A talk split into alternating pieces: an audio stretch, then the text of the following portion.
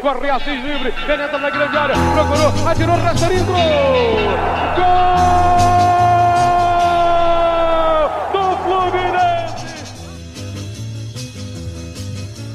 Bom dia, boa tarde, boa noite, torcedor tricolor. Eu me chamo Hugo Carvalho, está começando mais um episódio do podcast É Proibido Remar, número 49, um episódio normal, mas nessa segunda-feira, dia 7 de fevereiro. E antes de começar aquele recadinho de sempre, segue a gente nas redes sociais, no barra ou arroba É Proibido Remar, e na Twitch, é twitch.com barra É Proibido Remar serve também. Pode testar aí no navegador. Que eu fui cornetado nesse episódio, no penúltimo, que no último eu não participei, mas eu falei certo. Pode voltar lá no episódio 47 que vocês vão ver esse cara de pau me cornetando. Já vou começar por ele, então. Boa noite. Boa noite, Hugo. Salve, salve nossos ouvintes. É, essa voz meio rouca, porque domingo normal no Rio de Janeiro. Excelente partida. Vamos falar bastante de Fla-Flu. E que bom que deu a lógica. Segue o baile. Também aqui com a gente, Eduardo Bulhões, a voz da experiência. Boa noite, Edu. Tá mudo, cara. Pelo amor de Deus. 20 anos de curso, cara. É para não fungar, pô. Evite as fungadas. Bom dia, boa tarde, boa noite aí, amigos e ouvintes. Um abraço aí para nossa convidada. Estamos aí mais uma noite para uma rodada de cornetadas. Também aqui com a gente, Jonathan Machado, estudioso do futebol. Boa noite, Jonathan. Boa noite, Hugo. Boa noite a todos aí. Olá a todos e todas ouvintes. Finalmente acabaram minhas férias, estou de volta, né? Eu fiquei um tempinho sem, sem gravar aí. E de volta no momento normal, como você mesmo falou, sei lá quantos podcasts que a gente já começou aqui a segunda-feira falando que tá tudo normal. E as coisas continuam na mais pura normalidade, né? Mais, um, mais uma vitória, mais uma, uma alegria no nosso salão de festas. Muito bem lembrado, nosso salão de festas, não mencionei isso, ponto importante. E fechando a nossa escalação, nossa convidada de honra, Paulinha da Fanfar, como ela adora ser chamada, Paulinha da Fanfar. Seja muito bem-vinda, Paulinha. É, agradecer pelo convite, estou feliz de estar aqui para a gente trocar uma ideia, para falar um pouquinho do fla de ontem, que foi muito bom. É, acho que a sequência ao longo do ano de, de Fla-Flu vai ser, vai ser bem interessante. E para começar, antes de falar do Fla-Flu, já vou dar estatística. Vamos aos números. Eita, das últimas, seis, é, das últimas seis partidas, quatro vitórias do Fluminense, uma derrota e um empate. Essa, e os últimos três, 100% de aproveitamento do Flusão. Normal pra caramba, tranquilidade. Tem que começar falando aí do Fla-Flu. Começa aí, Xará, você aí. Fala do Fla-Flu. O que você tem a dizer? Eu vou deixar com o Jonathan. Jonathan tá, tá se coçando para falar, eu vou deixar com o Jonathan e a gente só comenta Jonathan, depois. começa falando, você vai dar aulas, aí a gente complementa algumas coisas. A gente não, esses, eles, né? Que não vou complementar nada, só vou apresentar meu. Eu não sei se você tá certo ou se eu tô certo, mas se não me engano, das últimas, dos últimos sete jogos foram cinco vitórias do Fluminense, eu acho sei se não sei quem está certo nessa. Mas não, não você está últimos... certo, não tem a menor dúvida disso. Caralho, o Carvalho últimos... conseguiu inaugurar um quadro de estatística e já veio com desinformação. Não, pera aí. Não, raciocina comigo, raciocina comigo. Se dos últimos sete jogos foram cinco vitórias nossas, dos últimos seis podem ser quatro nossas também. Então meu, meu dado não está errado. Só faltou um. Ele botou Temos um jogo um a mais. É isso, é isso. Exatamente. Tá depois eu procuro isso aqui e confirmo, mas também vi alguma estatística de que nos últimos 15 clássicos, que foram desde 2000, 2020 para cá, parece que a gente venceu oito. Quer dizer, mais da metade dos clássicos a gente venceu. Então, como a gente já falou aqui uma, uma vez, a gente não faz ideia de como seja feito isso, mas essa promessa de campanha está sendo cumprida, né? apesar de, de comentários lamentáveis do Mário Bittencourt hoje, que a gente pode falar mais para frente mas pelo menos em Fla-Flu a gente está tá conseguindo vencer. E uma coisa que eu acho muito curioso que se vocês repararem parece que todo Fla-Flu começa igual. Todo início de Fla-Flu começa aquela aquela pressão a gente com um pouco de dificuldade para sair e nos primeiros Fla-Flu de 2019 para cá a gente teve uma dificuldade absurda durante talvez o primeiro tempo inteiro. E isso vem diminuindo. Esse último jogo, eu acho que até o pênalti mal marcado, até aquele momento a gente estava com uma dificuldade de, de sair ali, Depois, o, o, o resto do primeiro tempo foi o Fluminense dando uma aula de como superar uma pressão alta. Eu achei bem interessante isso, como a gente tem, tem um elenco uma saída de bola muito boa, né? Se parar para pensar, nossos três zagueiros saem a bola muito bem, dois deles lançam muito bem, o David Braz e o, e o Felipe Melo lançam muito bem. O, o Iago e o André deram giros para cima do William Arão, que está procurando até agora, fora as canetas que o William Arão tomou, né? Mas deram uns giros ali que ele está procurando até agora, teve lançamento. Eles adiantavam as linhas, teve um lançamento muito bonito do David Braz, que ele acha o Samuel Xavier lá do outro lado. Pena que é o Samuel Xavier, que fez uma partida horrorosa, lá do outro lado, sozinho, sozinho. E, e isso aí, bem mérito, mérito até do, do, Abel também, que, que essa é uma característica, inclusive, do Abel, essa saída um pouco mais longa. Quando o time adversário pressiona em cima, isso é bem útil, quebra a linha, é, cansa o adversário. Se você reparar bem, o, os remadores, eles não costumam fazer isso os dois tempos, porque é muito difícil né, fazer essa pressão. Então, o segundo tempo já foi um pouco mais tranquilo a saída de bola mas eu, eu achei que é uma, é uma coisa muito importante a ser, a ser frisada a saída de bola, né? O Nino, inclusive, saindo, driblando todo mundo, teve um lance lindo que ele deu e abriu na esquerda. Outro ponto positivo do Abel é que parece que ele realmente viu o mesmo jogo que a gente, né? Porque tirou, tirou o Samuel Xavier que fazia uma partida horrorosa.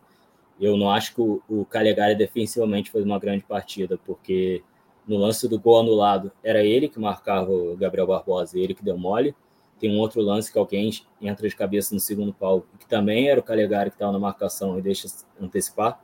Mas sem dúvida, pelas partidas que fez no ano, a última partida do Calegari foi muito boa. É, o Calegari merece essa, essa vaga de titular. E ainda tem uma coisa que a gente vai comentar na, na live direitinho, mas o Calegari também tem feito umas jogadas por dentro bem interessantes, abrindo corredor para outros jogadores. Então, eu vi muitos pontos positivos e, mais uma vez, eu não me surpreendo com o Abel jogando bem, apesar do Abel ter um histórico ruim em clássicos pelo Fluminense, eu não me surpreendo com o Abel jogando bem contra os grandes, né? Porque há muito tempo o Abel, os times do Abel jogam muito melhor contra os times grandes do que contra os times pequenos. Isso aí eu, eu acho que é notável e talvez tenha a ver com a principal crítica dos últimos jogos, que era como o Fluminense tinha dificuldade de entrar na defesa adversária. Contra um time mais forte, a defesa do adversário geralmente está menos protegida, o time está mais ofensivo. Então, eu acho que esse foi um ponto positivo. A gente teve alguns lances ali pô, com o Luiz Henrique, a gente poderia já ter aberto o placar antes, que lance do Picode, que até tinha o Cristiano aberto na esquerda para ele tocar, né, que ele, ele, preferiu ficar e depois acertou a finalização. Teve os lances seguidos de Samuel Xavier, que fez besteira ali, né? Então, no primeiro tempo, a gente já poderia ter, ter aberto o placar antes, né? Então, eu vejo, de modo geral, uma atuação bem interessante. O Arias mostrou que começou o ano querendo o segundo gol decisivo dele na, na no finalzinho da partida. É, só achei que a defesa teve uns buracos ali, não sei se falta entrosamento, umas bolas que entraram ali, principalmente com o Gabriel, Gabriel Barbosa ficando ali na linha e fazendo facão. Do lado direito, no início, teve vários lances desse tipo, né? Então, o Cristiano, muita gente elogiou, mas defensivamente eu achei que no primeiro tempo ele deu muito mole. É, antes de passar, eu queria falar mais isso, que problema, um problema tático que se desenha aí é que, obviamente, do lado esquerdo, o William Bigode volta menos do que o Luiz Henrique. Então, é, é um jogador a menos para recompor e fazer a marcação por ali. Pelo lado esquerdo também é o lado do Iago, que é um cara que costuma sair para dar o bote. Então, às vezes, deixa, deixa desguarnecido ali e acaba que o Cristiano sofre com muito mais é, muito mais com os adversários do que com Samuel Xavier. Isso também é uma coisa que vai contra ele, é, com Gabriel Barbosa duplicando ali do lado direito, né, fazendo superioridade numérica. Ele e o Rodinei deram um trabalho muito grande para o Cristiano no, no, primeiro tempo. O David Braz saiu muito pouco para fazer essa cobertura. Então, eu acho que é, é uma coisa se olhar, acho que é um, é um dos principais pontos fracos do Fluminense, essa marcação pelo lado esquerdo. Embora eu critique o Cristiano, acho que ele demora em alguns lances. Não é só culpa do Cristiano, a questão tática ali também é complicada. É o, é o lado consideravelmente mais fraco do Fluminense. É, por enquanto é isso, vou passar para os outros, senão eu vou ficar aqui falando até amanhã. Quem quer continuar? Edu ou Tati? Vai lá, Edu. Abriu, abriu o microfone. Amor. Fica até difícil, né? Falar depois do, dessa aula. Positivamente. É, né? Exatamente. Mas, primeiro, que é muito bom você olhar a escalação do Fluminense e ver que no banco você tem Martinelli, Calegari, Nonato, Cano, David Duarte, Manuel. Então, assim, realmente é um elenco, eu acho que está bem montado aí. Alguns que estão no banco deveriam estar no, no, time titular, né? Eu acho que o Cano é o principal nome. Eu acho que o nosso é, grande ídolo ali... Cite nomes, cite nomes. Ah, é, acho que o Fred ali está fazendo hora extra no Fluminense ali. Eu acho que tem que cumprir o combinado e se aposentar em julho com todas as honras, já, o máximo de festa que a gente puder fazer para ele, que ele merece. Mas nesse momento o Cano pede passagem. Né? Mais, cara, ganhar Fla-Flu é sempre normal. É... Gostei muito da atuação do, do Iago, principalmente também. Eu acho que ele deu uma dinâmica muito boa ali no, no meio-campo do Fluminense.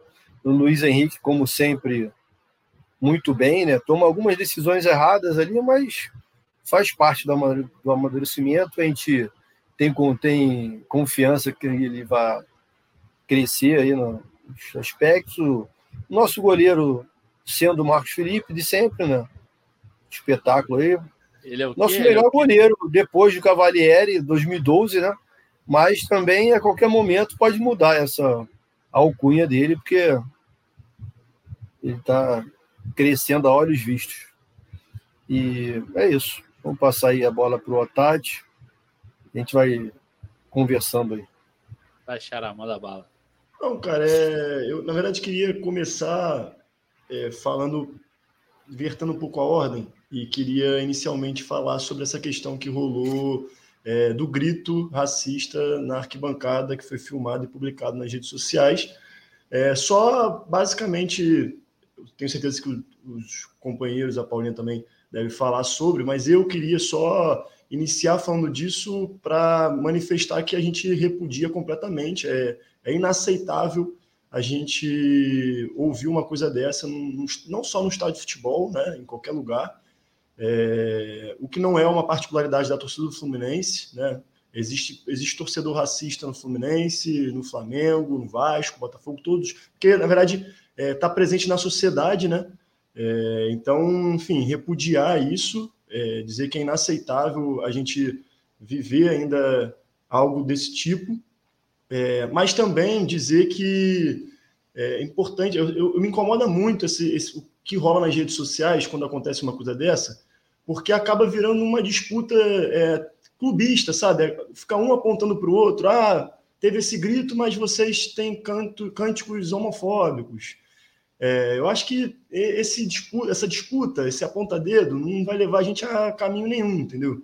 É, eu acho que a gente tem que cobrar, assim, que o Fluminense, que as autoridades é, identifiquem quem, quem gritou, né, quem cometeu um, um ato racista que é, que é, crime e que essa pessoa é, responda por isso, né, é, individualmente. E falando dos cânticos, que é uma coisa mais é, coletivizada, eu acho que cada torcida precisa internamente fazer um debate necessário sobre os cantos que são racistas, que são homofóbicos, né, que são preconceituosos. Eu acho que a gente, inclusive, viveu isso é, recentemente em relação à música, a, a trocar a expressão mulambo, é, se foi feito da melhor forma ou, ou, não, mas eu acho que o debate foi importante. Eu acho que, em relação aos cânticos mais coletivos de torcida, eu acho que a gente tem que fazer esse debate interno. E quando as ações forem pontuais, como, como aconteceu ontem, lamentavelmente, eu acho que a gente tem que cobrar das autoridades do Fluminense que é, de fato corram atrás para identificar e, e, e, punir individualmente esse torcedor. Então, só, enfim,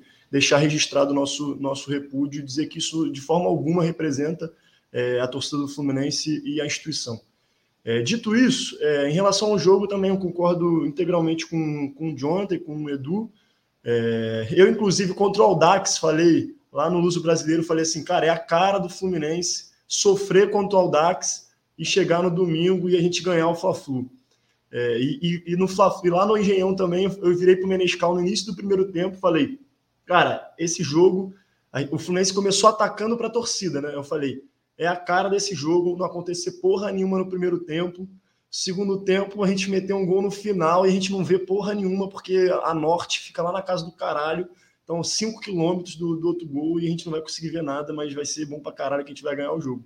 E aí, dito e feito, né? Chegou no final do jogo, nem vi o gol, sabia nem de quem era, mas a gente comemorou e isso que importa. Mas é isso, assim, eu, eu acho que se eu tivesse que destacar, por exemplo, um remador do time do Fluminense, que nem a gente fazia antes nas redes sociais, eu destacaria o Samuel Xavier. Pô, você me antecipou, cara, você me antecipou, manda bala. Ah, não, eu, eu destacaria o Samuel Xavier sem dúvida nenhuma. Acho que ele foi muito mal e eu acho que essa, essa, esse destaque do Jonathan, quando ele fala que o Abel teve essa visão de jogo e mudou e fez a substituição, isso foi muito importante né? Porque deixou de insistir num cara que estava errando para caralho, podia a qualquer momento, inclusive, entregar, e colocou o Calegari, que é também um moleque que fez boas atuações é, jogando ali na, na ala, enfim, na, antes na lateral, né? Então eu destacaria essa partida péssima do Samuel Xavier também. Em relação ao, ao craque do jogo, eu tenho um pouco de dúvida, mas talvez eu, eu colocaria para o Arias só pela, pelo fator de ser decisivo pela segunda vez, ter garantido os nossos, os nossos três pontos. Mas vou passar para a Paulinha aí e a gente vai trocando mais bola. Paulinha, manda bala, o microfone é todo seu. Bom, é, eu vou destacar. Acho que uma, assim, tem dois jogadores que eu gostei muito ontem, como o, o Otati falou, o Arias pelo fator decisivo de ter feito o gol ali. E o Marcos Felipe, cara, aquelas duas bolas no final do jogo ali, para mim foram acho que foi crucial, assim, acho que o Abel vai ficar com essa pulgazinha atrás da orelha para tentar para escalar o, o, goleiro, e ele acho que tá vindo bem forte para ser para tentar essa para ficar ser titular, né, no time com agora com a chegada do Fábio, né? Acho que essa pressão talvez seja seja boa para ele. Então, esses, os dois lances do último no final do jogo ali para mim acho que foram determinantes. É, e o fator de, é, o sistema defensivo do Fluminense também foi muito bom ontem também, né? O, o Nino também foi muito bem, o Felipe Melo foi muito bem. E assim, eu tenho que destacar também com o Felipe Melo o fator de do cara ter sido gigante durante o jogo. Que eu acho que se ele não tivesse jogando, não tivesse é, jogado ontem, eu acho que o lance do, do, do pênalti e do lance do, do impedimento com o gol do Gabriel, eu acho que ia ficar por isso mesmo o Fluminense teria perdido a, a, a partida, porque o Fred iria falar totalmente descontrolado, seria expulso, porque às vezes acontece esse tipo de coisa então, eu acho que ter um cara que, que chega num, clássico e consegue se impor, que era uma coisa que acho que não acontecia muito no, no, nos clássicos do Fla-Flu e até contra o Vasco, quando o Botafogo, o Fluminense não conseguia se impor. Os caras ganhavam, a maioria das vezes, no grito e com erros grotescos, né? E isso poderia ter sido repetido no jogo de ontem. E também graças, graças ao VAR também, que, que também agiu de, de forma boa ontem, também tem que se pontuar. Demorou é... minutos para ver uma coisa que dava para ver em 10 segundos. Demorou, Exato. mas tá bom. É, mas é coisas que podem ir melhorando ao longo do ano, né? Essa demora, é, isso já, é, já vem sendo falado há muito tempo, desde quando o VAR chegou, essa demora de analisar, às vezes, um lance que é, que é, que é bem simples, né? O lance, acho que o lance do impedimento ontem não era um lance muito, muito cabuloso para o cara ficar por hora, ficar cinco minutos para analisar. Acho que poderia ter sido mais rápido. Eu acho que eu destaco a partida do Marcos Felipe, do Ares, do Nino e do Felipe Melo. Acho que foram determinantes. E o Fred, é, eu acho que o Fred já tem que. Assim, é o, é o nosso ídolo e tudo mais, mas o Cano merece ser titular nos próximos jogos. Eu acho que merece para dar ritmo para chegar a Libertadores, se a gente for parar para pensar, já, já é logo aí, já está chegando, então acho que já, o Abel já tem que começar a pensar nisso. A gente gosta muito do Fred, a gente entende que ele quer jogar, que ele quer ajudar, mas no momento ele ajudando é, é permanecendo no banco e dando passagem para os que estão aí. É. Então, eu acho que é mais ou, mais ou menos isso. Acho até que, na verdade, que o Fred pode ajudar bastante entrando no segundo tempo, cara. De verdade. É, e, no, e no extra-campo também, que é um cara, uma peça fundamental é, ali nos bastidores e tal. Mas até no segundo tempo, acho que às vezes, dependendo do jogo, time adversário cansado, é, às vezes aquele jogo que a gente tem mais dificuldade de, de ter ali um centroavante mais de peso e colocar o Fred, eu acho que ele pode ajudar bastante. Agora, iniciar o jogo realmente é, é. tá difícil. Falar com relação ao VAR, né? Porque assim, não dá, né, mano? É um esporte fica totalmente fora da, de, do contexto, fora da. É horrível, né? O jogo para 10 minutos para o cara ficar vendo, ele depois para mais 5. Pô, é horrível, né? E aquela marcação ali do, do impedimento do Gabigol, assim, é, é óbvio que foi bom, né? Fluminense, mas, mano, a unha, a unha cravada, se a unha tiver encravada, porra, é, é impedimento. Né? Se não tiver, porque não dá, deixa aquela porra rolar, é gol, depois a gente vira o jogo, que é normal, né? Eu, mas eu, queria falar que estava assistindo o jogo com o Dani, né? Meu não, mas só, só quero, só quero fazer um parênteses. Eu discordo de você. Acho que o impedimento foi, foi nítido. Não foi nada, não foi muito, mas foi nítido. Deu é. para ver. No primeiro replay eu já reparei que estava impedido. Na hora eu não vi. É. Na hora do lance. Mas no primeiro replay deu para ver claramente que impedido. Aí o cara levou 4 minutos, uma coisa que deu para ver em 10 segundos, cara. É, não é, um, é, não é um lance que não é nada difícil, sabe? Isso, isso já isso acontece sempre. Você pode reparar que isso acontece sempre. Às vezes são lances que a gente aqui de casa consegue reparar que tá impedimento, o cara vai olhar e fica horas para olhar. Não sei se é sei lá, medo de tomar uma decisão, sei é lá, medo, não sei. É medo, Mas o cara. É, não, no caso do impedimento ali, ele tinha que traçar a linha, né? Porque ele não ia assumir o risco ali de tomar uma decisão sem traçar a linha. Então, eu só queria frisar também para os ouvintes que é óbvio que o Otati não viu o gol por causa da distância, né? Por outro motivo. É, eu mas não eu entendi nada. Eu entendi porra nenhuma também, me conectou. Eu não entendi o que ele falou. Eu acho que foi um, deve ter falado no nível alcoólico, sei lá. Algo nesse sentido. É, engraçado que esse negócio do VAR lá do estádio a gente não entende porra nenhuma, né? Só reclama da demora mesmo, que a gente não tá entendendo nada que tá acontecendo. Aí um falava que tinha sido mão, outro falava que tinha sido impedido, outro tinha falado que não sei o quê, que tinha sido falta. Engraçado pra caralho. Não, tá mas vendo na TV, com o Tita, o narrador da Record e, e a Tisson, também não dá para entender nada, não. Só falam merda. Cara, é outra, é outra coisa eu, também, eu né, cara? Eu tive o prazer Deus de assistir no, no Casimito. Então, deu, eles comentaram. Primeiro, eu falei, no primeiro replay eu vi que estava impedido e a galera, todos os três caras da, da transmissão falaram: não, estava impedido. Não, a transmissão, a transmissão da Record é, é complicado demais. Eu, eu, eu não estava em casa, né? Então eu tive que assistir na Record, estava na casa de um amigo, a gente estava vendo. E assim, a transmissão é, é bizarra. E os comentários também, né? Teve o um último jogo que eu estava assistindo no, no canal né, do, do, Campeonato Carioca, e o cara falando do Kaique. Toda hora falando do Kaique. Toda hora falando do Kaique. o cara acho que não, estuda, Luiz cara. Antônio. É. Ah, Luiz Antônio. Luiz Pô. Antônio, parece que os caras não estudam, sabe? Eles vão narrar assim, o cara acordou e vai narrar o jogo, não sabe nem quem tá jogando. Ah, nesse Flamengo não sabe nem quem é que tá jogando. É, é complicado, tem sido complicado o Carioca desde o ano passado em relação à transmissão. Depois do gol anulado, o narrador perguntou: então continua 0 a 0 né? É. Será? Ah, vai saber.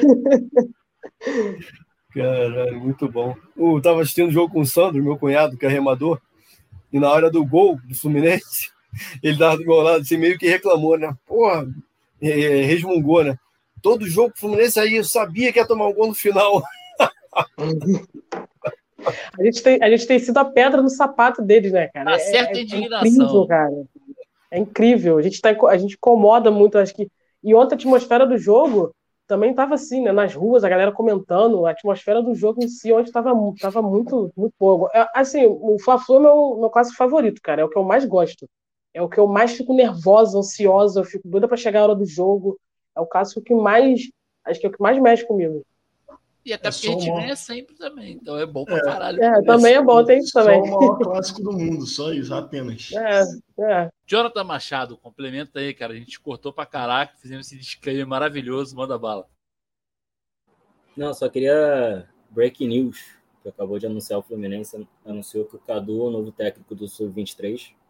Ailton vai fazer a integração do Sub-20 com o profissional, seja lá o que for isso vinha sendo muito criticado no Sub-23, e é uma crítica muito forte ao Mário, esse, esse negócio de botar os, os apadrinhados, apadrinhados não, né, os caras que ajudaram a eleger ele, né, seria o Ailton, mesmo sem, sem uma capacidade de, de treinar, e aí realmente o desempenho do Sub-23 foi muito ruim com o Ailton à frente, né, e, bom, o Cadu talvez eu esteja pré-julgando, não faço a mínima ideia, mas é, é, a gente sempre fica com um pé atrás quando a gente vê jogador que a gente nunca ouviu falar, ainda mais jogador que já se aposentou um tempinho, vindo com cargo na, na base, porque isso era uma coisa muito comum antigamente. Você via na base só tinha ex-jogador que nenhum deu certo como treinador e que na verdade não existia um profissionalismo por parte dos, dos técnicos da base antigamente, né? Então era um espaço para botar ali os apoiadores políticos e tal.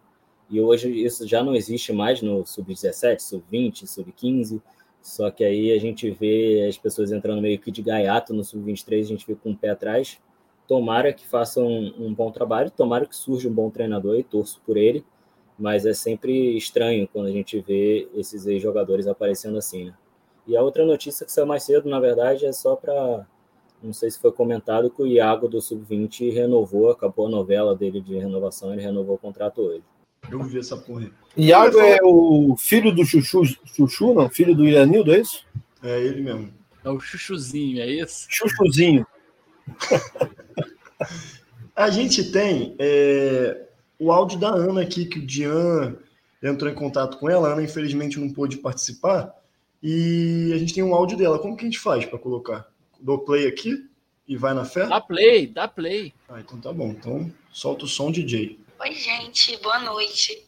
Gostaria muito de estar participando com vocês desse episódio, mas infelizmente o dia me avisou com um pouquinho de atraso e eu tô com outras demandas aqui no momento mas eu quero deixar minha consideração que o jogo desse domingo foi o Fla-Flu, que o tamanho que esse clássico merece foi incrível de assistir assim foi um jogo pegado não assim não deu para se distrair em momento nenhum.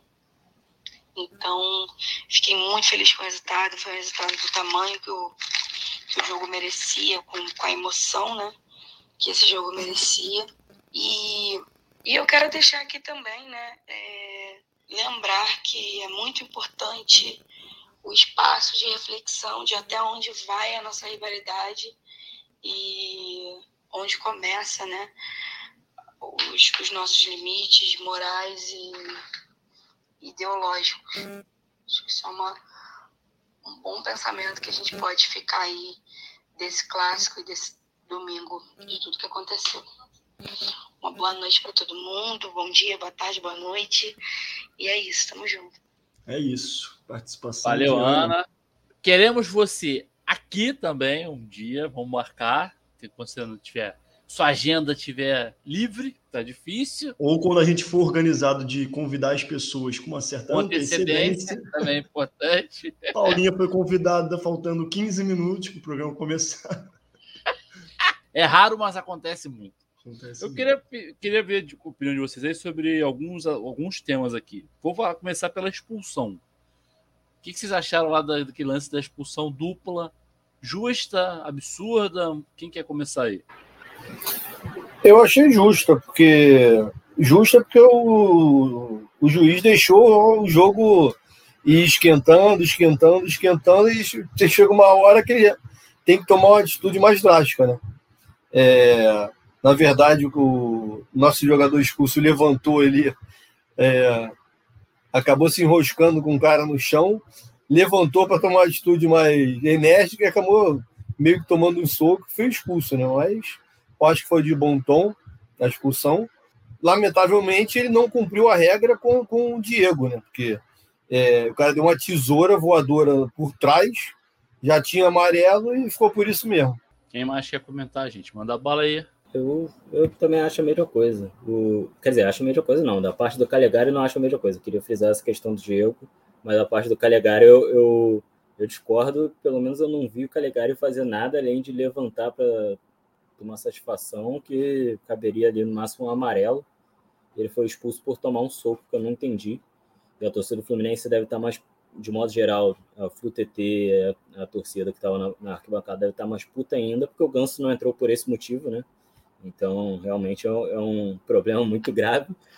É, eu queria falar também sobre o, o Otati já falou, a Ana tocou no assunto, queria falar também sobre o caso de racismo. Eu queria saber se eu falo agora ou deixo todo mundo falar aí, depois eu, eu volto no assunto. Manda Talvez bala, pode falar. falar. Tem, que, tem que consultar a produção, a ordem da pauta. Fale agora!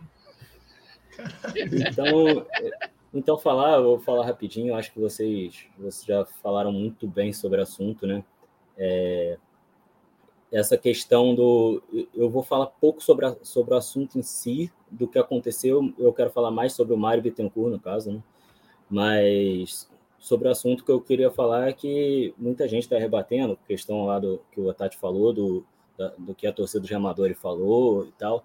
Só que, claro que a injúria que ocorreu em relação ao Gabigol é uma injúria que é muito mais explícita do que as outras, né? Tanto que quando foi levantada a questão do, dos cânticos racistas por parte da torcida Fluminense, é, isso aí foi muito criticado por algumas torcidas, criticado por vários torcedores, falando que, é, que isso não era nada, e a gente trouxe até muitos elementos, né? Saiu reportagem na Band com um historiador falando sobre a origem do termo, que eu acho que foi um debate muito interessante, como o Tati falou, para a torcida entender a, a questão ali das estruturas desse, dessa, dessa injúria e tal. Só que nesse caso é, é uma injúria racial que é, é unânime, ninguém vai chegar assim e vai falar, não, isso não é nada demais. Eu acho que tipo, todo mundo está estarrecido com, com o que aconteceu. É, alguns tentando passar pano, acho que não dá para não dá para pensar que foi dita outra coisa, eu acho que está muito óbvio no, no, nos áudios.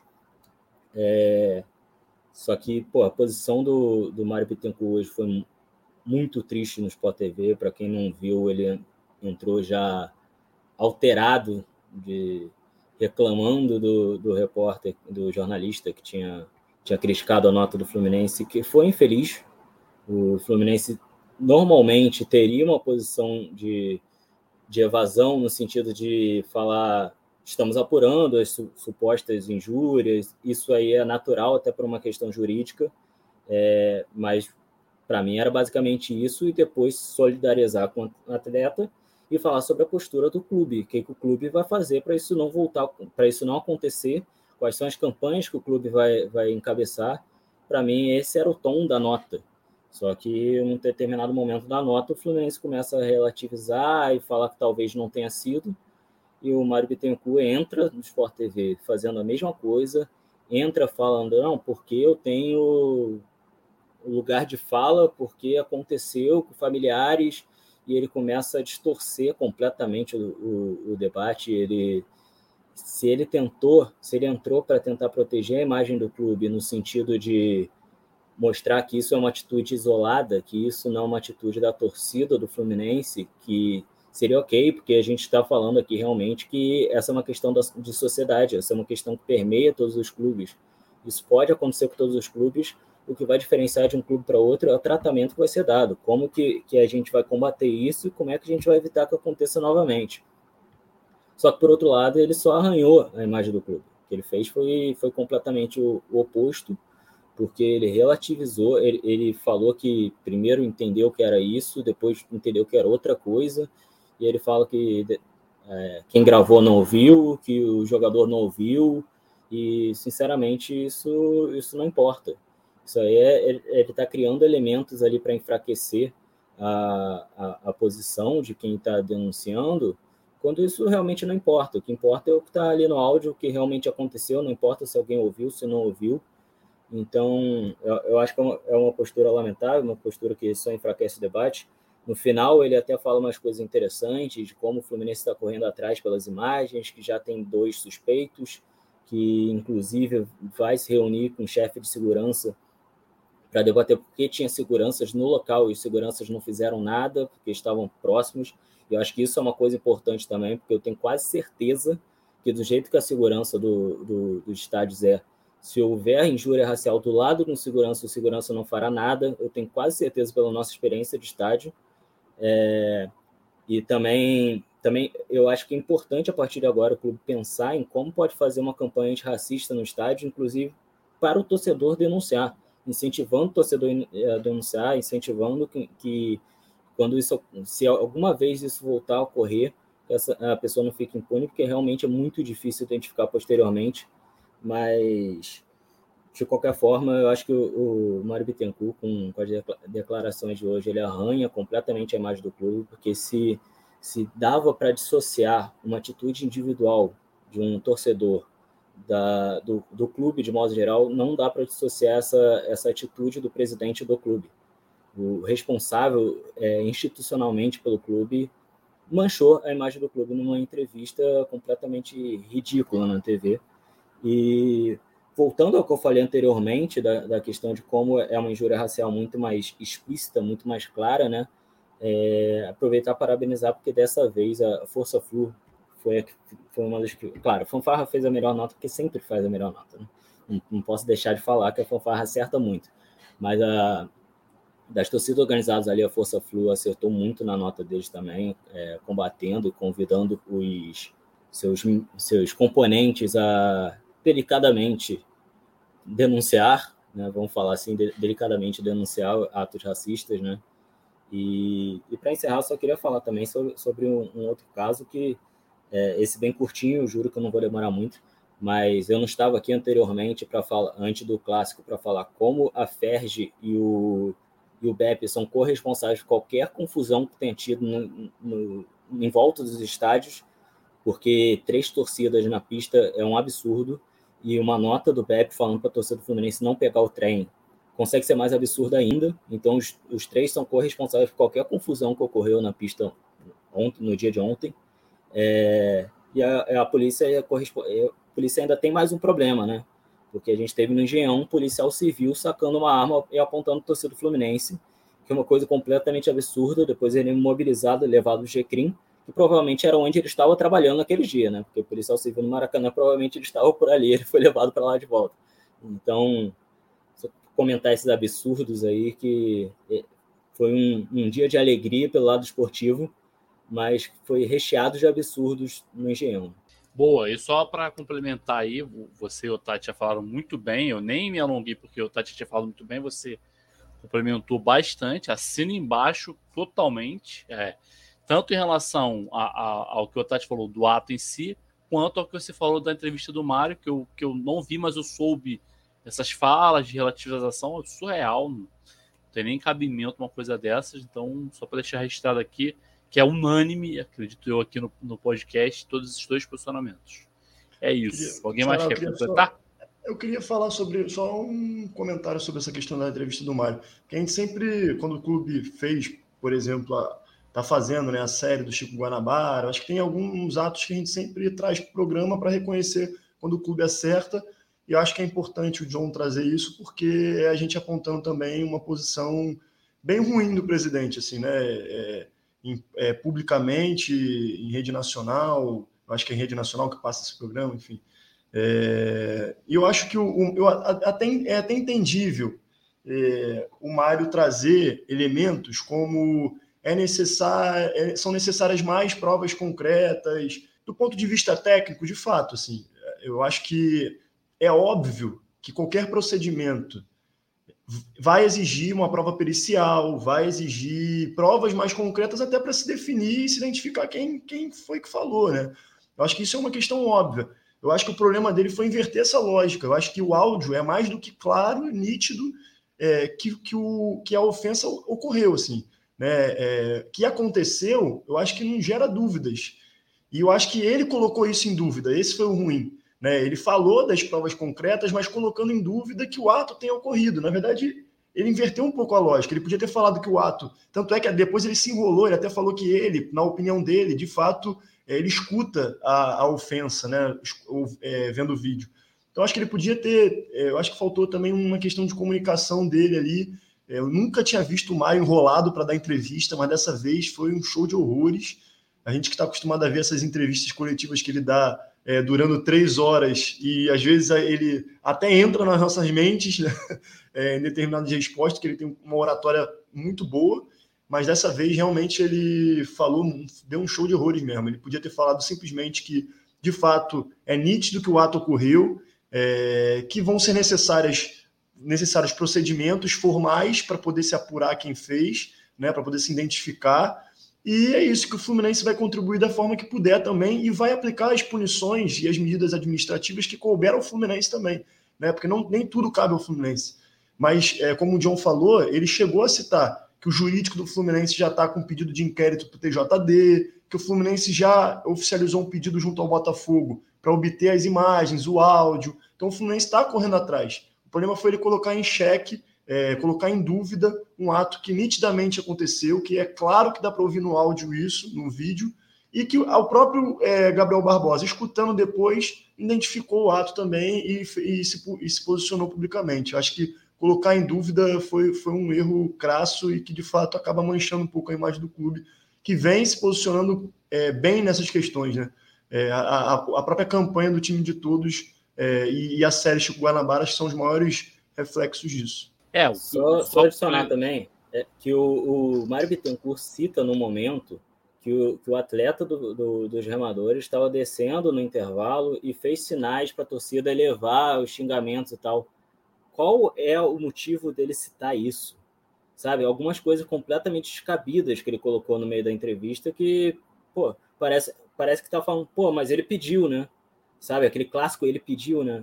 É um completamente absurdo, um completo absurdo. Ele, ele cometeu absurdos do início ao fim da entrevista.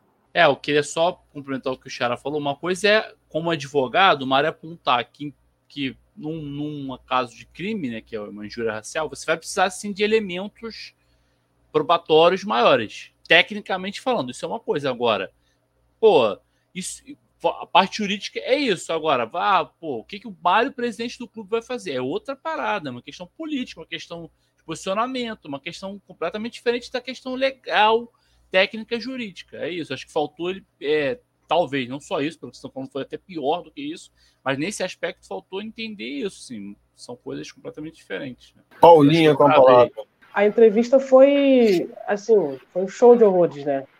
É, durante a manhã, o jornalista Luiz Teixeira comentou, falando sobre a nota, falou que ele esperava um posicionamento maior do, do Fluminense em relação a isso, por tudo que o Fluminense tem feito nos últimos anos com essas questões.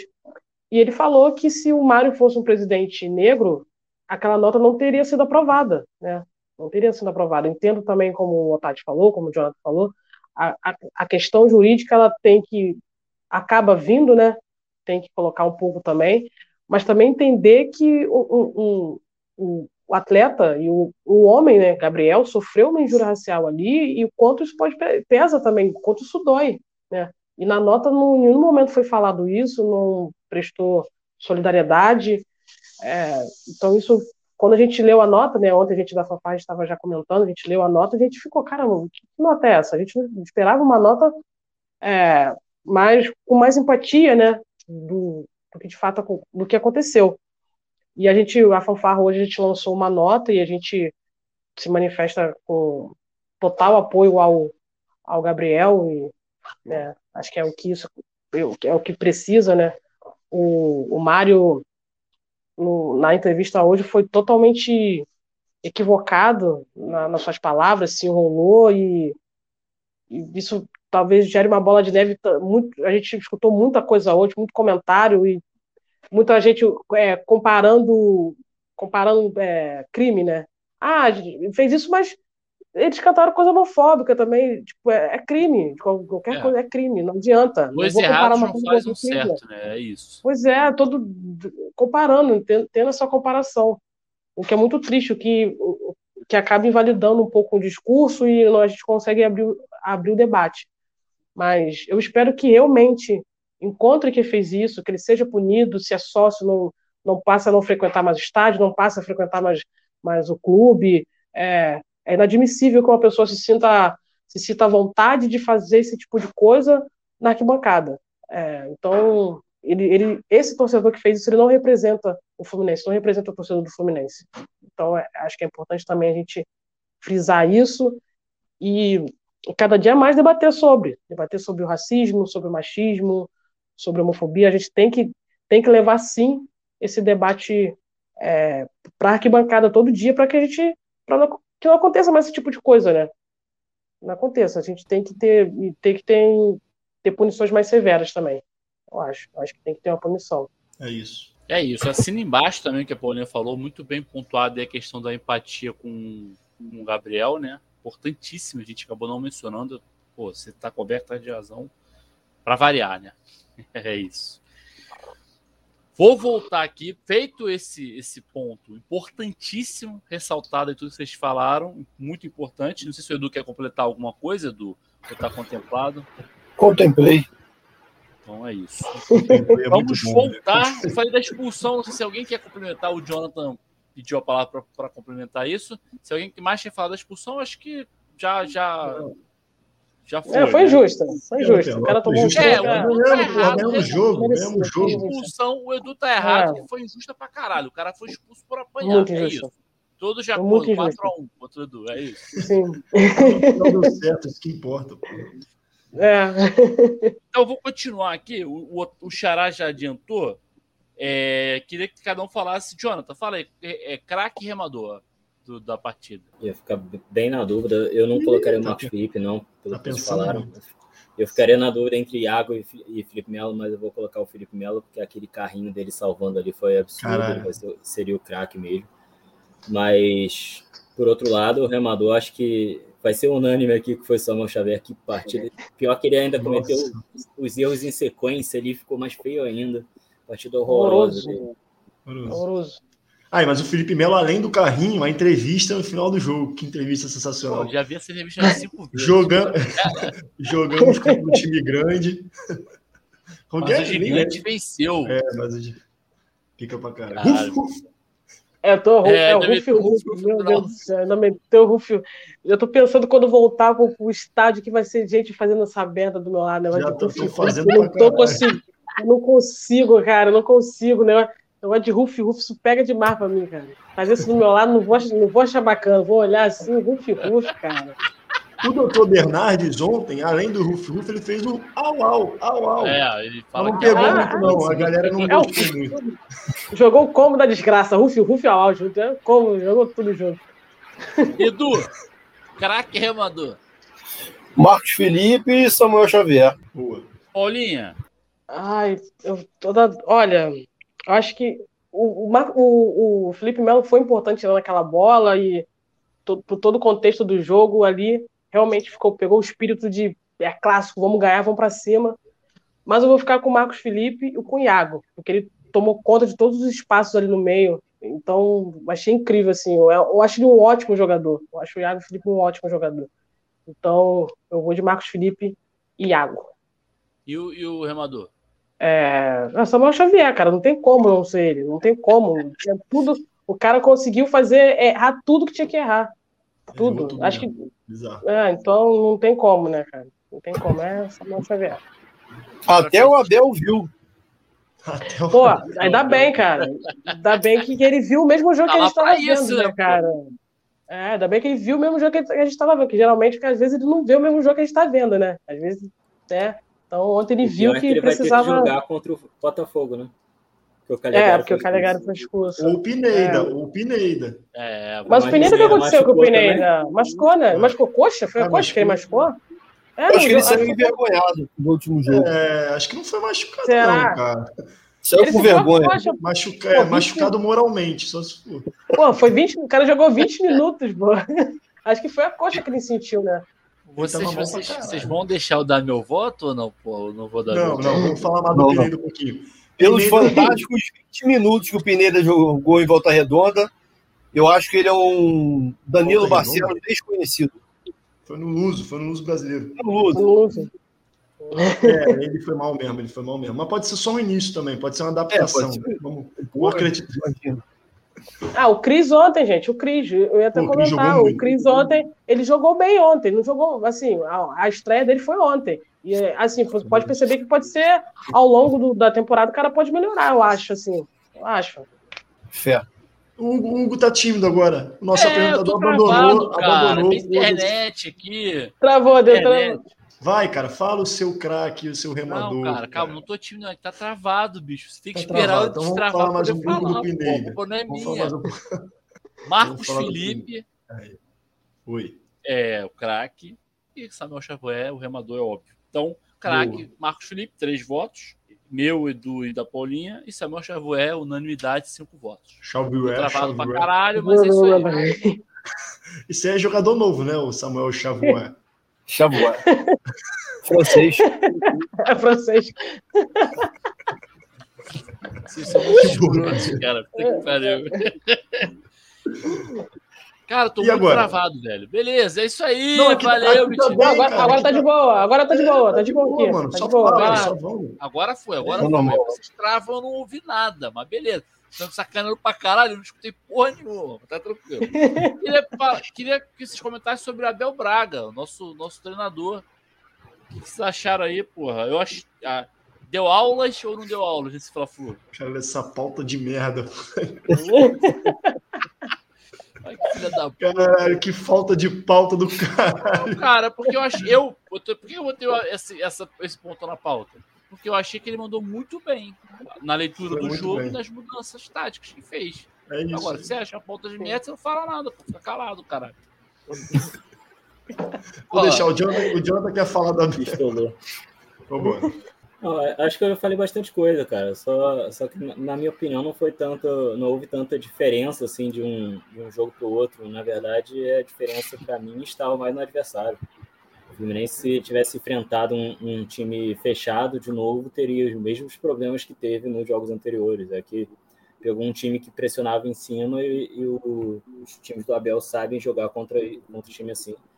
E o time tinha uma saída de bola muito boa. Primeiro tempo a gente conseguiu se livrar e depois é, foi uma questão mais de é, a gente jogar realmente contra eles. Eles não tinham mais aquela pressão, deixava a gente ter mais posse de bola e a gente atacando, eles atacando, então ficou mais, mais franco. Mas eu continuei achando que tinha alguns problemas defensivos. Se, se, se eles abrissem o placar, que também não é o estilo de jogo deles, mas se eles abrissem o placar e recuassem, a gente também ia ter dificuldade de penetrar. Claro que ia achar o gol, porque a Abel é dos gols cagados e num Fla-Flu a gente sabe que a gente acharia o gol em algum momento, mas, mas para mim foi isso, eu não vi evolução assim, eu acho que ainda tem muita falta de entrosamento na defesa, já comentei sobre a questão da, do lado esquerdo ali, do, do- da dificuldade do, que o Cristiano está tendo para marcar aquele lado, mas eu acho que é, é, é por aí, eu não tenho muito mais a, a comentar não. Na live dessa semana comentarei um pouco mais sobre, sobre o assunto Abel Braga taticamente. Que isso, aulas de marketing. Já fez a Aulas. propaganda dos caralho. É isso. Alguém, Edu, quer comentar sobre o Abel Braga ou vai, ou vai me criticar também igual o Xará? Não, não. Tô, tô de boa com o Abel. Bora, Paulinho, quer bora comentar? Paulinho? que Salva, salva aí, ele Paulinho. sobreviva. Tô de boa com o Abel.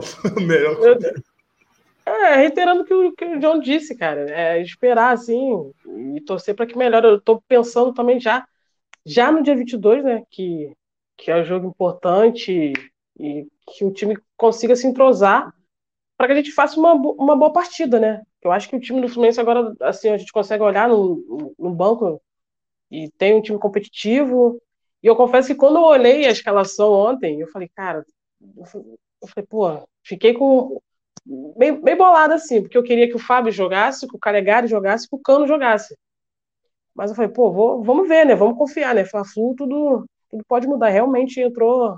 É, é outro time, mas é um time que você percebe que tem algumas deficiências, mas que podem ser é, mudadas ao longo, ao longo da temporada, né? Vamos ver que se o Abel consegue é, entrosar e tor- tornar o time do Fluminense competitivo para a gente chegar bem forte na, Li- na Libertadores e também levar o Carioca. E também que a gente já faz um tempo que a gente não ganha e acho que seria extremamente importante a gente levar o Carioca desse ano para o resto da temporada.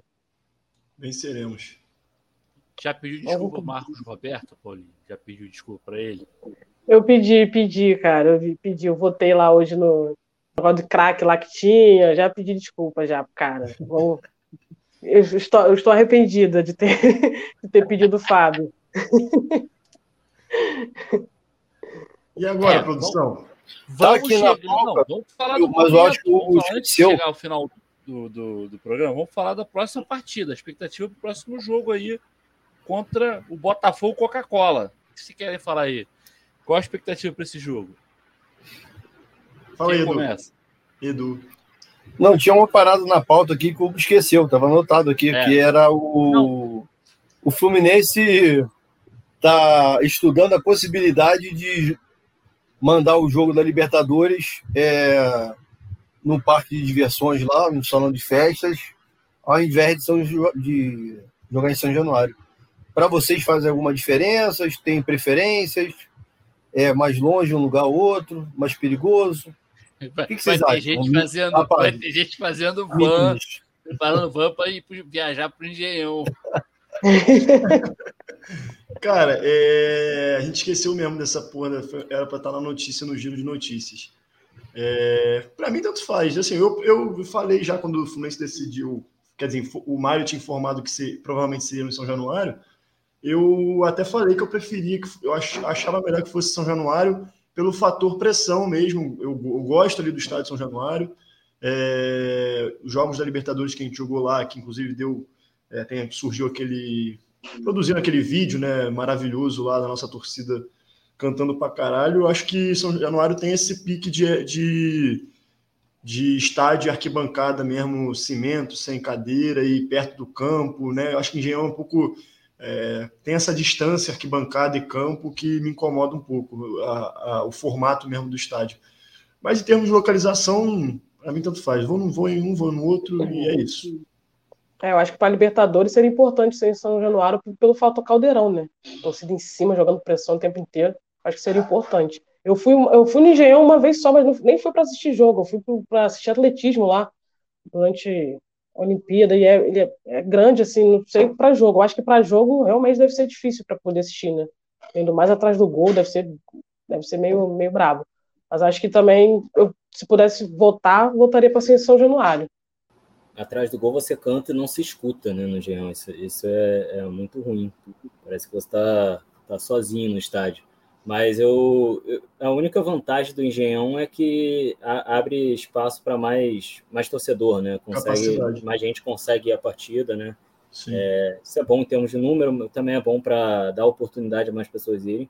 Mas de resto, eu, eu concordo completamente com o Tati. É, fazer festa em São Januário é, é, costuma ser melhor, a gente consegue ficar mais perto, fazer uma pressão melhor. Tem, tem aqueles vídeos das bandeiras, festas das bandeiras, foi foda demais. Então, ali a pressão é maneira. Eu, eu particularmente, prefiro São Januário, mas se, se a diretoria achar engenhão, até para fazer mais grana, costuma ser mais barato. Não sei se ainda é. Antigamente era mais barato alugar o engenhão, porque o Vasco tem um pouquinho de problema para alugar São Januário, não gosto muito de alugar. Então, se financeiramente for melhor, dar oportunidade para mais pessoas, também é ok por mim. Mas prefiro São Januário. É, só para corroborar aí, São Januário é bem melhor em termos de, do jogo em si é bem melhor do que, do que o Engenhão. Para mim ter comparação. O estádio olímpico, né, cara? Aí fica aquela coisa do, da pista de atletismo na frente, fica longe pra caraca, é muito ruim pra torcida. Enfim, não tem nem comparação. Acho que o Januário é muito melhor. O Edu levantou a bola e nem opinou, é. né? Não, eu queria só saber a opinião de vocês, estou satisfeito. Ah, tava Mas na agora a né? gente quer saber a sua, porra. Eu, hein? Não, é isso. Acho que São Januário é melhor para torcer e, por outro lado, o Engenhão fica 15 minutos aqui de casa, né? Então, fica aí nessa dúvida. Mas, de qualquer forma, eu não vou mesmo, não vou estar no Rio. Então, vou assistir na telinha. É isso também. Vai, o apresentador. Caralho, nem a hora. cara. Caraca, cara tá nervoso, cara. O Fluminense ganhou, cara. Meia hora de vácuo, mano. É a pressão, jogando a pressão, cara. O ouvinte vai achar Caraca, que, tá ligado? Bicho, que tá. Olha, vocês estão congelando pausou. pra caramba pra mim, não tô ouvindo nada. Mas tá tranquilo, eu tô falando por cima de vocês. Porra, mas é isso. Mas tu quer que eu fale? Eu vou ficar falando aqui, pô. Vai, Entendeu? vai, vai, siga a pelota. Expectativa pro próximo jogo, cara, contra o Botafogo. Quem quer começar aí? Eu. É isso. Expectativa é, que comece o Edu, cara. É padrão. Vai. Expectativa é boa. É... Mais uma vitória. Mais uma vitória aí no Carioca. Vou ver os amigos bêbados lá, que eles chegam lá três horas da tarde, começam a beber uma cerveja que não é aquela sem álcool, lá de Del Castilho. E é isso. Mas não vem o gol normalmente não, pela não, distância. Não, não, não. Del Castilho, cara, deixa Del Castilho fora dessa porra. e é isso, mais uma vitória, mais três pontinhos. Abel aí subindo na cotação da torcida, sendo respeitado. É isso. Que o Ganso jogue, porque o Ganso, na verdade, quando os gemadores fizeram o gol, ele chamou o Ganso para dar velocidade ao time, dar um gás ali que a gente ia precisar para empatar o jogo. Aí anulou, ele mandou o Ganso voltar. Ele falou, não, não. Foi a primeira... O Abel é uma figura, né? Porque assim, o que salvou o jogo na, contra o. O que salvou o jogo, o último jogo lá na ilha, foi a entrevista do Abel, porque estava voltando de carro. Aí o Abel soltou a pérola que não, não. Queria realmente escalar o ganso, estava nos meus planos, mas o jogo se tornou muito dinâmico, aí ficava difícil para ele. aí ele queria botar o, o ganso no Fla-Flu, né? Que era um jogo mais tranquilo e tal. É isso aí, Abelão, tamo junto.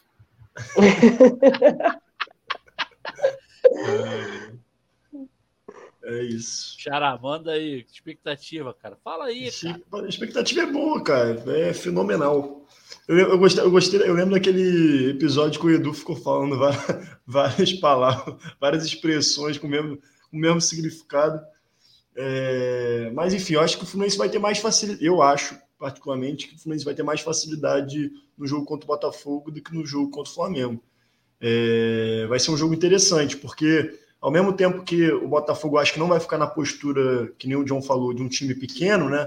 É, que acaba jogando bem mais recuado, esperando uma oportunidade de contra-ataque. Eu acho que o Botafogo vai sair para o jogo também, mas é um, um elenco, é, evidentemente, mais fraco do que, o, do que o dos remadores da Gávea, né? Então acho que o Fluminense tem tudo para fazer uma, uma grande partida. E é isso. A expectativa é sempre excelente, mano. Vai ser, já vou cravar meu placar aqui, tá? Só pedir a licença à produção aí. 3 a 0 Fluminense, fora o baile. Bom. Jonathan. Então, eu não sei se eu trato esse jogo como clássico, que o Fluminense geralmente vence, ou se trato como contra jogo, é, contra time pequeno, que geralmente o Fluminense tem dificuldade. Tô, tô um pouco na dúvida nesse sentido. Mas eu, sinceramente, eu não, não vi uma partida do Botafogo, não vi 10 minutos nenhuma partida do Botafogo, não faço a mínima ideia de quem esteja jogando, que o time deles era todo emprestado, foi todo mundo embora. Não faço a mínima ideia de nada, né? Então eu cravo aqui o placar de, de 2 a 1 vamos botar assim, apertadinho, porque não tem informações sobre esse time. Eu acho que eu tenho. Eu conheço mais gente do Nova Iguaçu, que foi, não pode não, botar peraí, o gol peraí, peraí, vou ter que interromper. É Fazendo essa porra de saudade do pré-jogo. Sempre é. tem que ter alguém para meter o gol do adversário, gol do adversário cara. Adora, adora tomar um gol. Porra, cara. Tá bom. Caçando, cara. porra, zero, Caçando zero, insistia tá? nessa porra. Caralho, toda hora gol do adversário. 3 a 2 O cara, pra que tomar dois gols, cara? Necessidade de ser mais emocionante, pô. Pô, sem emoção, vamos passar um ano sem emoção, pelo amor de Deus. Chega de jogo emocionante tomando gol. Ah, pode botar um a 0 aí, um, um, gol de cabeça do Nino no primeiro tempo, assim, o resto vai ser um, um jogo bosta. Põe isso daí. Eu não conheço o time deles, conheço mais o Nova Iguaçu e o Aldax do que o, do que o time dos caras, então não, não tenho o que falar. Então fica isso aí mesmo. Paulinha.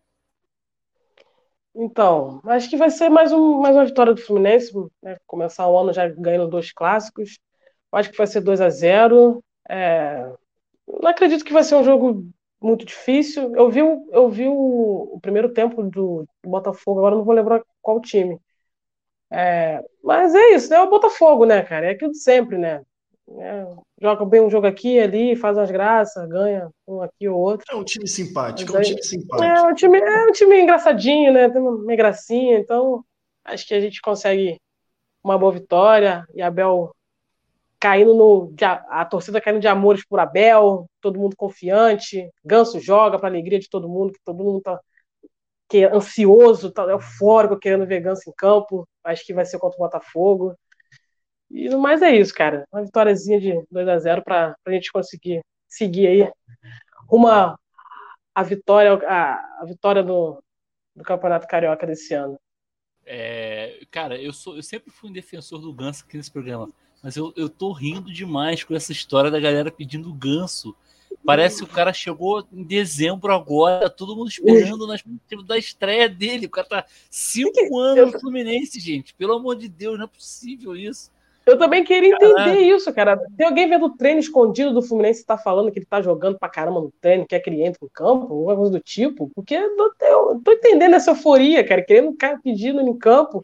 Tem gente falando, esse ano é o ano do ganso, esse ano é o ano dele. Eu falei, foi aquele, é, foi, aquele, foi aquele jogo treino lá contra o Serra Macaense, Macaense. É. Porra. Que ele deu o passe pro Calegari. Eu não quero nem falar nisso, cara. De. O ganhou de 7x0. Ganhou de 7x0 com o passe dele pro gol de Calegari. Então você já ficou fora, cara. É, é ganso, é o ano dele. É isso. E ele vai entrar, arriscado ele entrar, dar assistência e a galera vai mais loucura ainda. Tá, vai, tá vendo?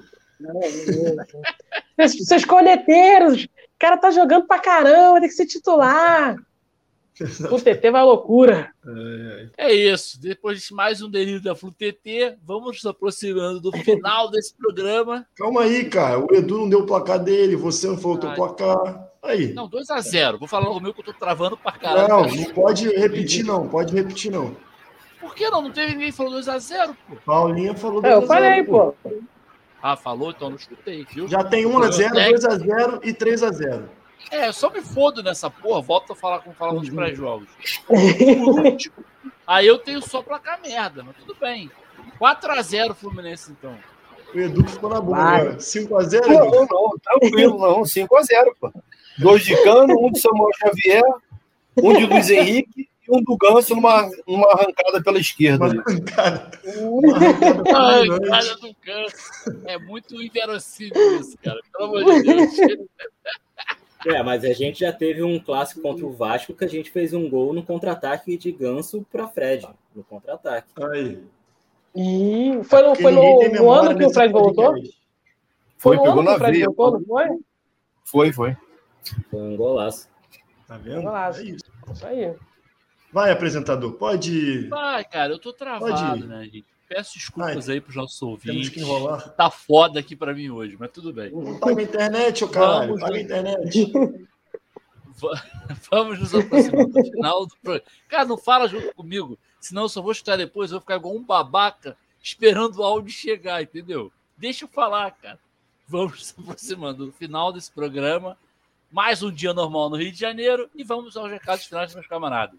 Xará, boa noite e até a próxima. Boa noite, boa tarde, bom dia aí aos nossos ouvintes. Agradecer aos camaradas de bancada, agradecer a Paulinha pela presença. Sempre um prazer. É, que, ainda bem que domingo é. é, domingo não, quinta-feira, já tô, caralho, tô pensando cabeça domingo já. Ainda bem que quinta-feira já é logo ali. é, mais um dia de Fluminense. E é isso, tudo normal. E o recado, os dois recados de hoje principais é a importância da gente combater o racismo, seja onde for, e fora Bolsonaro, que ninguém aguenta mais. E esse ano, finalmente, a gente derruba esse filho da puta. É isso. Jonathan Machado, o estudioso de futebol. Boa noite e até a próxima. Boa noite, agradecer a todos aí, É, agradecer a presença da Paulinha, que a gente estava em dívida, que uma vez a gente tentou a participação e por problemas técnicos não conseguimos, né? E seja sócio, é, seja antirracista, denuncie, propague a palavra, pro- propague o antirracismo, assista Chico, é, Herdeiro Chico Guanabara, divulgue Herdeiro Chico Guanabara. E é isso daí, rumo, rumo ao título carioca, título brasileiro. Valeu, um abraço a todo mundo. Eduardo Bulhões, a voz da experiência. Boa noite e até a próxima. Boa noite, amigos. Boa noite, ouvintes. Um beijo aí na Paulinha, nossa convidada. É isso. É, fora Bolsonaro. Mais uma vitória quinta-feira. E rumo ao topo. Eu achei, que, ele- eu achei que ele ia lançar um rumo, ao, rumo a toque. rumo ao toque é Rumo ao muito anos 90, né? Topo, top.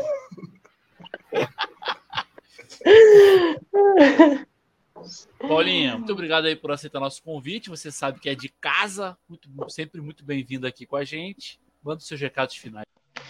Boa noite, bom dia, boa tarde para todo mundo que ouviu a gente. Agradecer vocês.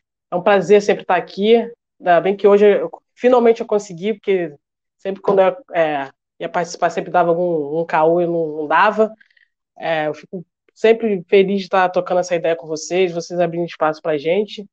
É, falar para a galera seguir a Fanfarra nas redes sociais, a gente está no Instagram, no Twitter, Fanfarra Festiva Tricolor. É, gente, inclusive lá tem o nosso projeto Novembro Preto, e tem vários posts legais de dicas e a gente exaltando os nossos maiores ídolos negros, então vale lá dar uma conferida. Inclusive eu tô com a camisa do Chico Guanabara. É, então, Tô esperando quem quiser a vai lá. minha, hein? Tô esperando a minha. Vai chegar, vai chegar, vai chegar, tá chegando.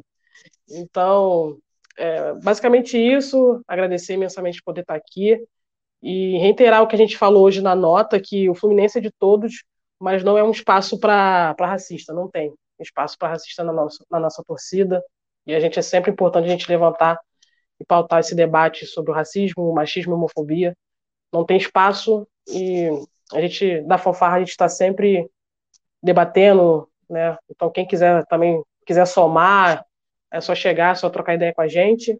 E é isso. Vamos, vamos juntos aí. Temos esse longo ano aí para a temporada e seremos felizes. Fora Bolsonaro e fogo dos racistas. Boa. E eu, o Carvalho, me despeço por aqui também. Espero que tenham gostado. Abraço, saudações tricolores. Boa. Chama. Corre Assis livre, penetra na grande área, procurou, atirou, resta Gol!